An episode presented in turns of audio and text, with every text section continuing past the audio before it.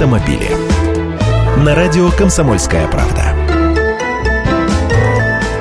Здравствуйте! Продолжаю декаду автоликбеза в ежедневных программах автомобилей. Кондиционер. Как много я слышал о его вредоносности, но всегда в жару езжу с включенным кондеем и не хвораю. Конечно, есть индивидуальные противопоказания, например, если у человека хронический танзелит, ну или просто его иммунитет чем-то ослаблен.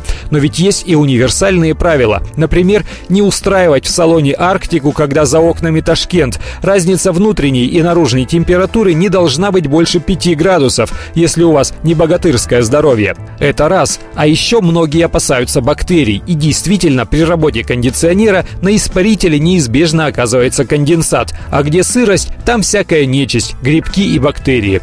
Если все совсем запущено, то прямо гнилостный запах образуется. Тогда лучше в специализированную мастерскую заехать, они все прочистят. Но можно купить в автомагазине специальный спрей-освежитель и все сделать самостоятельно.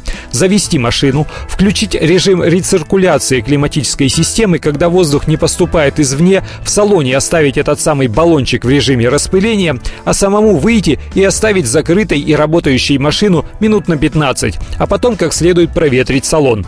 Есть и более действенные составы с зондом-распылителем, который можно вставить прямо в воздуховоды и очистить самые потайные засады болезнетворных микробов.